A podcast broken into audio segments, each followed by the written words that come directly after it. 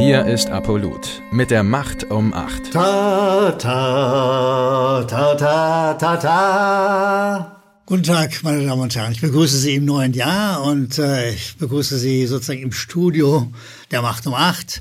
Ich freue mich, dass Sie wieder zuschauen. Äh, und wir reden heute über zwei Sachen, nämlich darüber, dass Nachrichten eigentlich Neuigkeiten verbreiten sollen. Und wir reden über alte Hüte. Weil die Tagesschau, die ja eigentlich eine Nachrichtensendung ist, eigentlich Neues erzählen sollte, hat eine Neigung zu alten Hüten und ich will das demonstrieren. Beginnen wir mit der ersten Meldung. Corona-Pandemie, die Infektionskurve zeigt nach oben. Oh. Höre seit Monaten, ist der älteste aller Hüte ist die Infektionskurve. Es ist nicht zu glauben. Ja? So, äh, ich höre seit Monaten, und Sie auch, Sie hören und sehen seit Monaten bei der Tagesschau immer, die Infektionskurve steigt nach oben und so weiter und so weiter.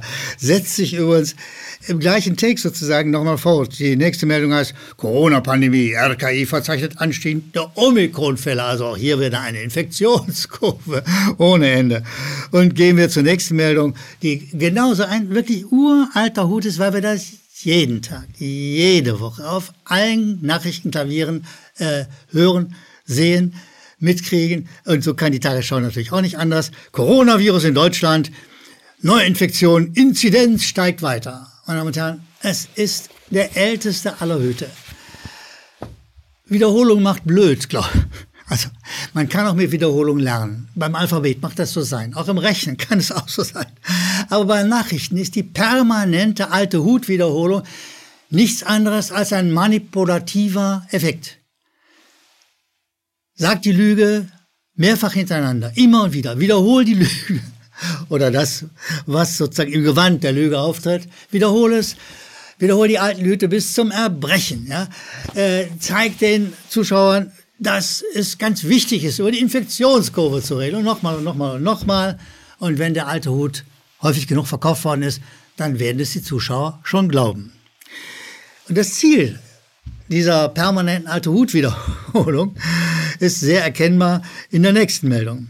Corona-Pandemie. Israel startet Kampagne für Viertimpfung. Das ist jetzt kein alter Hut. Also die Israelis, ist ja ein befreundetes Land, wie man hört, äh, sind besonders führend beim Impfen. Sie werden uns als leuchtendes Beispiel gezeigt.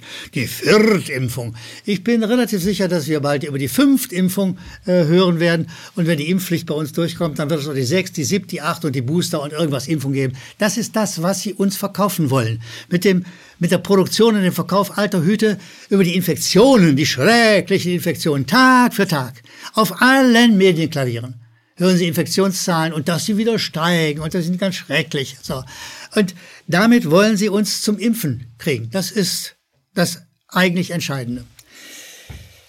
Ich habe mit einem befreundeten Wissenschaftler, einem Epidemiologen, einem Virologen geredet und immer gesagt, was heißt denn eigentlich Infektion? Und das will ich mal in aller Ruhe, ganz sorgfältig und langsam wiederholen. Für die Krankheit heißt die Infektion erstmal gar nichts. Gar nichts, überhaupt nichts. Das Virus, welches auch immer ist, wird vom jeweiligen getesteten Menschen mit sich rumgetragen. Das geschieht täglich, tausendfach bei tausenden Menschen, sagt mein Freund. Und dieser Akt des mit sich rumtragens passiert seit es Menschen und Viren gibt. Es ist überhaupt nie, es ist im Prinzip auch ein sehr alter Hut, aber die Tagesschau verkauft uns diesen Quatsch als neu. Erst wenn das Virus die Statistik erreicht allerdings, ja, wenn wir sagen, oh, so und so viele haben sich schon wieder angesteckt. Nein, ja, wenn es Tag für Tag über die Sender verbreitet wird, ja, dann wird die Infektion gefährlich. Denn es verbreitet diese Sorte von Meldungen verbreiten die Seuche der Panik. Und die wiederum ist die Unter äh, Grundlage für äh, das Pharma-Marketing, dafür, dass noch mehr Leute sich impfen lassen, boostern, was auch immer.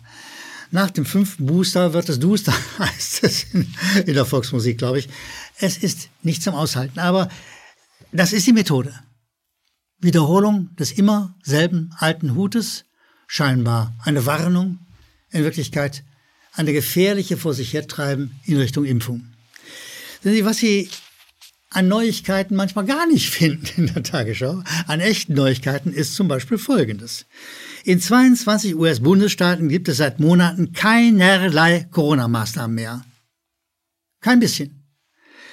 Und trotzdem gibt es kein überlastetes Gesundheitswesen. 22 US-Bundesstaaten. Bereits im September vergangenen Jahres wurde im US-Bundesstaat Florida sämtliche Corona-Maßnahmen aufgehoben. Es gibt dort seit über sieben Monaten keine Maskenpflicht, keine Abstandsregeln und das Recht kein Lockdown. Sind die USA ausgestorben? Haben haben wir in der Tagesschau was verpasst? Wenn man der Tagesschau und ihrem Inzidenz- und Infektionsgeschwätz glaubt, müssten die USA eigentlich wirklich, aber alle tot, also mindestens die Hälfte. Ich habe noch keine Meldung gesehen, gehört, gelesen, die davon redet, dass die USA ausgestorben wären. Aber nach dem Einstellen der Maßnahmen müsste es doch eigentlich sein, glaubt man der Tagesschau und ähnlich interessanten, sage ich mal höflich, interessanten Medien. Es ist nicht zu glauben. Sehen Sie, eine weitere Meldung ist äh, durchaus zu glauben, leider Gottes, und äh, interessant. Die Tagesschau ist sehr zurückhaltend, wenn sie über Corona-Maßnahmen berichtet. Und die jüngste sagt ganz äh, salomonisch, Corona-Maßnahmen, Demonstrationen dagegen und dafür. Sehen Sie, es gibt jede Menge Corona-Demonstrationen. Demonstrationen gegen die Maßnahmen. Querbeet Bundesrepublik, nicht nur bei uns, auch in Holland und äh, in Italien und in Frankreich und überall gibt es solche Maßnahmen, Demonstrationen. Aber die Tagesschau hat eine rausgefischt, da habe, sagt die Polizei, eine Person einen Davidstern mit der Aufschrift ungeimpft an der Kleidung getragen und äh, gegen diese Person gibt es jetzt ein Ermittlungsverfahren wegen, ich muss das rein, ich glaube es einfach nicht, ich muss es auf dem Zettel lesen, ein Ermittlungsverfahren wegen des Verdachts der Volksverhetzung. Also, wenn ein Ungeimpfter sich als verfolgte Minderheit fühlt, dann hat er wirklich recht. Ja? Es war keine kleine Minderheit, aber es ist, ja, sieht man die Statistik schon, eine gewisse Minderheit. Aber warum der Mann, der das zum Ausdruck bringt, oder der Mensch, der das zum Ausdruck bringt, sich jetzt des, Verdachts der Volksverhetzung erwehren muss, das kann die und will die Tagesschau natürlich nicht sagen.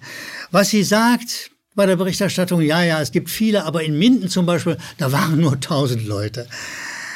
Oh Mann, es ist ein manipulativer Quatsch. Ja?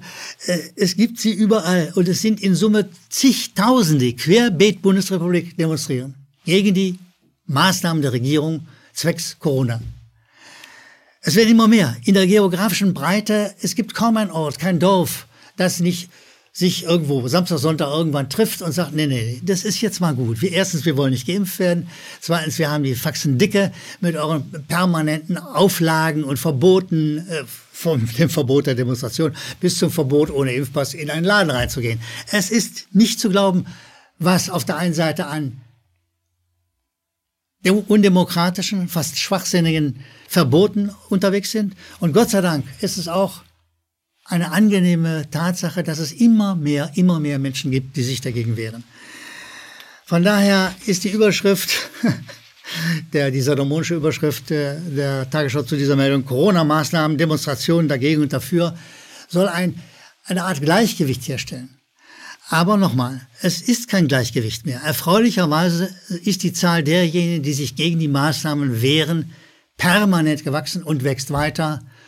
Und ich gestatte mir mal ganz persönlich, diese Menschen, die so tapfer, gestern übrigens in Berlin wieder auch unter Wasser werfen, die so tapfer sich gegen die Maßnahmen der Regierung wehren, zu grüßen und zu sagen, ja, ihr seid der bessere Teil des Landes. Ihr seid die Leute, die bereit sind, sich gegen undemokratische Maßnahmen zu wehren.